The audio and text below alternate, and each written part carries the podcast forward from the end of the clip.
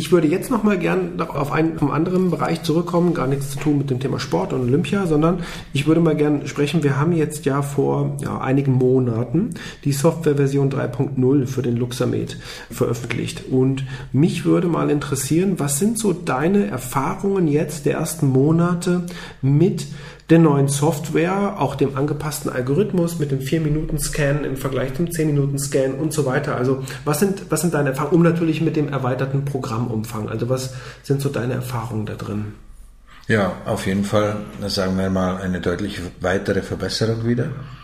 Sagen wir, die Bedienbarkeit ist besser geworden, deutlich ja. besser, ist einfacher. Die, ich sehe es ja bei, bei den, meinen Damen, die das anwenden, wir haben weiter dann viel mehr Auswahl an Programmen, die natürlich in Zukunft wahrscheinlich sich noch weiter erweitern werden. Ja. Aber äh, ich sehe, dass die, diese zeitliche Veränderung ein bisschen, die war auch positiv äh, und zusätzlich sehe ich, dass die, die Effektivität der Programme es ist also nicht nur ein Gefühl, das ist, dass ich sehe das auch bei den Patienten, dass es doch effektiver geworden ist, auch die, die eigentliche Behandlung. Okay. Also bin, bin wirklich, wirklich positiv überrascht. Ich habe zuerst meine Zweifel gehabt, logischerweise, aber ich habe gesehen, nachdem ich das jetzt längere Zeit anwende, dass äh, wirklich die Zeit, diese Messzeit von vier Minuten ausreichend ist und die Weiterzeit, die wir früher verwendet haben, einfach mm, nicht mehr, nicht mehr bringen würde, wenn wir da ja. dabei geblieben ja. wären. Also wir verwenden es lieber in der, in der Therapiezeit als in der Messzeit dann. Ja. Äh, vielleicht nochmal zurück, du sagst die Bedienbarkeit. Gibt es da bestimmte Elemente, die dir jetzt sofort äh, in, in, ins Auge springen oder in den Kopf kommen, was, was so die, die das betrifft? Das ist, es ist logischer aufgebaut. Ja. Es ist logischer, es ist, es, das Programm ist stabiler. Ja. Das ist das nächste.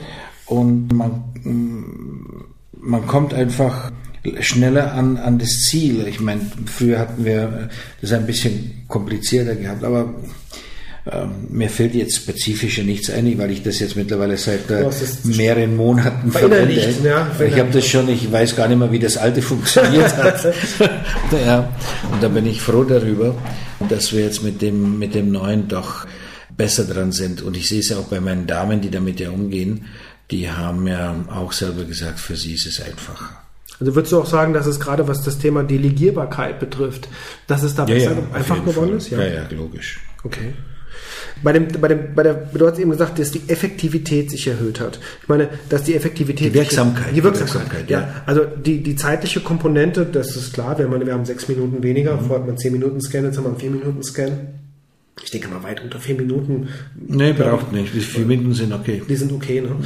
Aber bei der Wirksamkeit, Würdest du sagen, dass gerade jetzt auch die Kategorie, meine, wir haben jetzt knappe 40 Programme in der Automatik, in dem Automatikalgorithmus integriert und würdest du sagen, das ist ausreichend oder gibt es noch speziell, dass wir weiter arbeiten in dem Programm ist eh klar, nur würdest du sagen, dass wir noch weitere Kategorien, weitere Bereiche, dass wir da spezifischer werden müssen oder eigentlich allgemeiner werden müssen? Weil die Frage ist ja auch immer die Auswahl der Programme. Ja, ja, das, das stimmt schon. Also ich habe das jetzt als Orthopäde, sehe ich das, wenn ich, sagen wir mal, das Feld eingrenzen will, dann würde ich sagen, wir würden etwas spezifischere nehmen. Wenn ich das Feld, sagen wir, breitflächig annehme, ja. dann äh, kann ich die allgemein, also, oder sagen wir mal, das ganze breitflächige angehen. Aber vielleicht kommt das eine oder andere Programm noch dazu, äh, das jetzt, sagen wir mal, spezifisch äh, ist, aber aber ja, ich, ich, glaube, ich glaube, dass wir schon so auf dem richtigen Weg sind. Und vielleicht kommen, ja, vielleicht lassen wir eins weg und dafür kommen zwei wieder. Ja. Oder Ah, wir werden ja, wir arbeiten ja gemeinsam, wir arbeiten ja beide ja. an dem Programm weiter und müssen ja schauen, dass wir das auch noch ein bisschen spezifizieren können. Was wäre für ähm, jetzt so einen ersten Aspekt ein Programm, was noch fehlt aus deiner Sicht? Ja, gerade in dem, im orthopädischen Bereich vielleicht um eine kleine Erweiterung in der Neurologie würde ich auch noch ein bisschen, habe so meine Überlegungen äh, gehabt, aber ich muss das noch konkretisieren, weil man, die Wünsche sind halt immer größer als, ja. als, auch, als der Nutzen. Ja, und wenn, ich sehe ja, dass diese Programme äh, funktionieren, dass sie helfen und dann muss man halt fragen, äh, muss da jetzt jemand 20 Positionen weiter runtergehen, bevor er das richtige Programm findet? Oder reichen denn nicht, äh, vielleicht fasten wir mal ein paar Programme zusammen. Das kann auch passieren, mhm. dass wir mal zwei Programme, die sich sowieso sehr ähnlich sind, dass wir die dann wieder zusammenlegen. Ja, mhm. ja das wäre sicherlich eine Möglichkeit. Ich denke, meine, es gibt, wir haben Programme ähm, Gelenk und Muskel, wir haben Knochen und Sehne, ja. ähm, wir haben Gelenk und Lymphe zum Beispiel ja. als, als Automatikprogramme, die ja alle auch in ihrer Art und Weise entsprechend der Frequenzbänder frequenzspezifisch arbeiten. Ja. Aber dennoch können wir natürlich bei einer Gelenkbehandlung mhm. natürlich das Gelenk, auch bei Gelenk und Lymphe können wir das Gelenk nicht vom Muskel trennen. Ja, ja, Eben genau. in seiner so Funktion nicht. Richtig, ja, Aus seiner Funktionsweise heraus. Und deswegen gibt es natürlich immer leichte Überschneidungen Entscheidungen in diesem ja. Bereich, aber auch wiederum bestimmte Spezifikationen, wo ich denke, dass man dort natürlich noch spezifischer werden kann, eben aus der frequenzspezifischen Auswahl heraus, aber auch da wiederum, wir haben eben über Delegierbarkeit gesprochen und müssen natürlich auch probieren, immer die Waage zu halten. Ja. Weil das Ganze muss ja auch, wir reden jetzt einmal über die medizinische Wirksamkeit, aber wir müssen ja auch über die ökonomische Wirksamkeit sprechen und wir müssen über das Thema mhm. Qualitätsmanagement sprechen in dem Bereich, was die ja. Praxis betrifft. Und wir müssen auf der anderen Seite aber auch über das Time-Management sprechen. Gut, wir, wir lernen ja auch weiterhin ja. äh, aus den Programmen. Wir ja. sehen ja, was, was macht Sinn, was macht weniger Sinn. Ja. Und was können wir vereinfachen und was können wir wieder, sagen wir mal, dazu nehmen. Ja. Und das ist einfach ein Lernprozess. Und wenn, wenn, wir, wenn wir dieses Feedback auch von den Anwendern haben, beziehungsweise wir, wir machen es ja jetzt schon, aber ja, dann werden wir einfach sehen, was können wir noch zusätzlich verändern. Aber es soll einfacher werden. Es soll einerseits für den Anwender äh, einfacher werden, aber andererseits äh, möchten, das Ziel ist ja, dass wir ja die Effektivität und, den, und einfach den äh, Therapieergebnis, das Therapieergebnis ja. verbessern. Es ist ein Prozess in meinen Augen und deswegen habe ich eben das Wort Qualitätsmanagement in den Mund genommen.